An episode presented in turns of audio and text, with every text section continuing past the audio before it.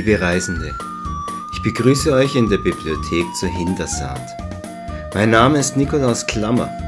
Ich begleite euch in die fantastische Welt meines literarischen Podcasts Brautschau Zeit muss enden.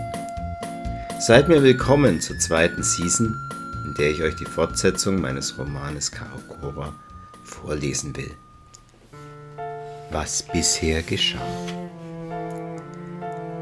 Auf den überlebenden Landen lastet der ungewöhnlich heiße Sommer des Jahres 5879 nach der großen Welle, die die alte Welt der Vorgänger zerstörte. Der Stadtstaat Karukora ist auf der Höhe seiner Macht. Das Juwel der Wüste, wie die große Stadt von ihren Einwohnern genannt wird, befindet sich inmitten unwegsamer Wüsteneinöden und westlich eines gewaltigen, von einem Ringgebirge umschlossenen Kraters. Dort liefern sich in den sogenannten Ebenen des ewigen Krieges seit Jahrtausenden drei Roboterarmeen Nacht für Nacht eine erbitterte und doch nie endende Schlacht. Eine Schlacht, die keinen Sieger und keine Verlierer kennt. Aber Karukora liegt auch am Kreuzungspunkt der wichtigsten Handelsrouten der überlebenden Lande mitten im Mündungsdelta des vielbefahrenen gewaltigen Stromes Marat ins Südmeer. Die erste Erwähnung Karukoras, das offenbar auf den Grundmauern der alten Vorgängerstadt Athini errichtet wurde, findet sich in der Chronica Prima Caesari sine nomine von der legendären Geschichtsschreiberin Hanala Tirist aus dem Jahre 3112. Stadt und Staat werden von jeher durch eine Abfolge von Herrscherfamilien und ihre Satrapen regiert, deren erste, die sogenannte Bing-Dynastie, sich direkt von dem legendären Gründer Karakoras herleitete, dessen Name jedoch im Dunkel der Zeit verloren gegangen ist. An der Spitze des Staates steht deshalb seit vielen Jahrhunderten der sogenannte namenlose Herrscher, der von seinem Divan und seinem Wesir Bey beraten vom Falkenthron des Elfenbeinpalastes aus die Geschicke der Stadt und der umliegenden Wüsten- und Oasenlandschaften bis hinauf zum Helmgebirge und dem großen Wall lenkt. Dort grenzt das Herrschaftsgebiet der Namenlosen und das Fürstentum der Lamarck, mit dem Karukora seit seinen Gründungstagen in Grenzstreitigkeiten und kriegerischen Auseinandersetzungen verwickelt ist und sich heutzutage in einem prekären und brüchigen Waffenstillstand befindet.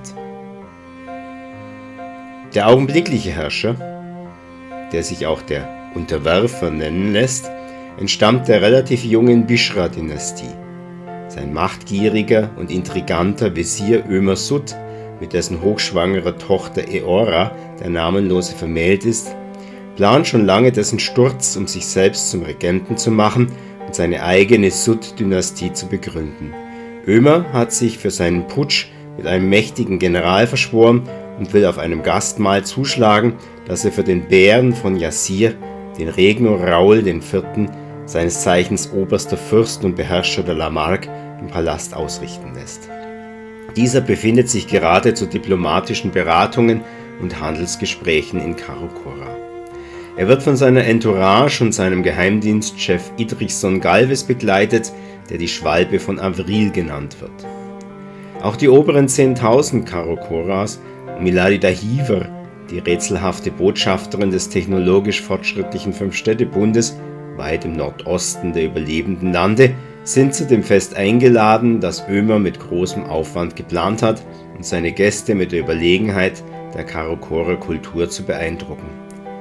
Er erhofft sich gleichzeitig ihre Unterstützung bei seinem Handstreich, der ihn an die Macht befördern soll.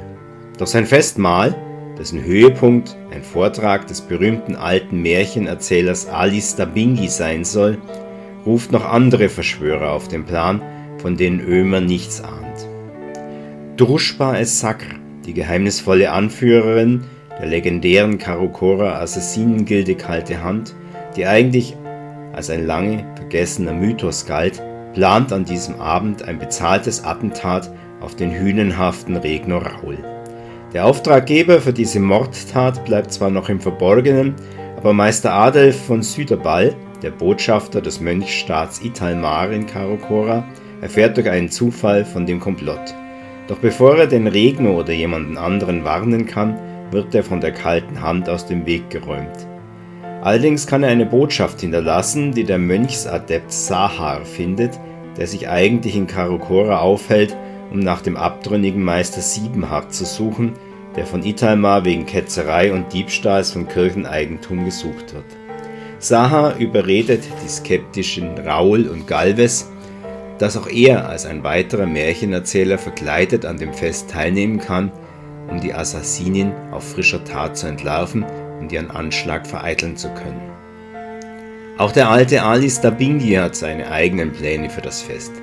Er lebt mit seinem Enkel Silin, dessen Mutter bei seiner Geburt starb, und mit seiner älteren Tochter Sirtis in ärmlichsten Verhältnissen in Hamdallah, dem Scherbenviertel von Karokora, dem er mit seiner Familie entfliehen möchte.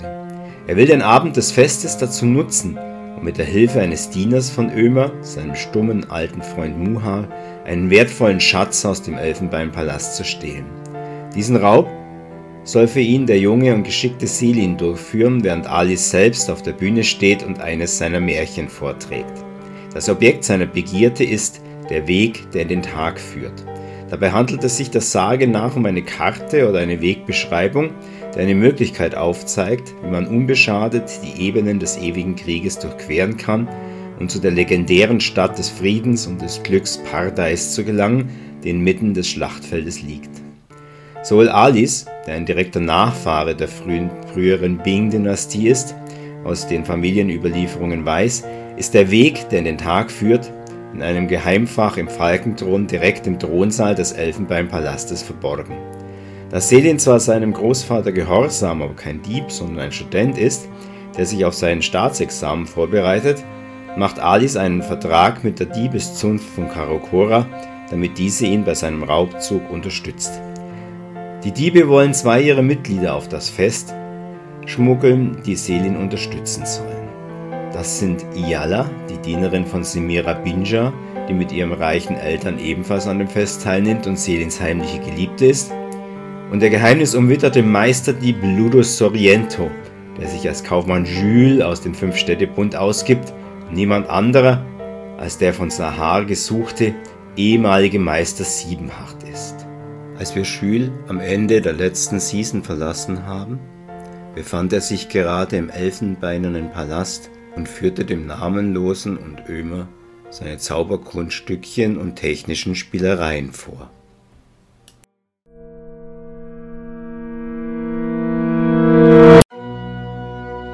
An dieser Stelle endete Season Nummer 1. Fortsetzung folgt. Wir hören uns. Sprecher Nikolaus Klammer, die Musik ist von Heinz Christian. Der Roman Karokora und seine beiden Fortsetzungen sind überall im Online-Buchhandel und beim Buchhändler Ihres Vertrauens als E-Book oder als Taschenbuchaufgabe zu finden. Im August kosten die E-Book-Ausgaben nur 99 Cent.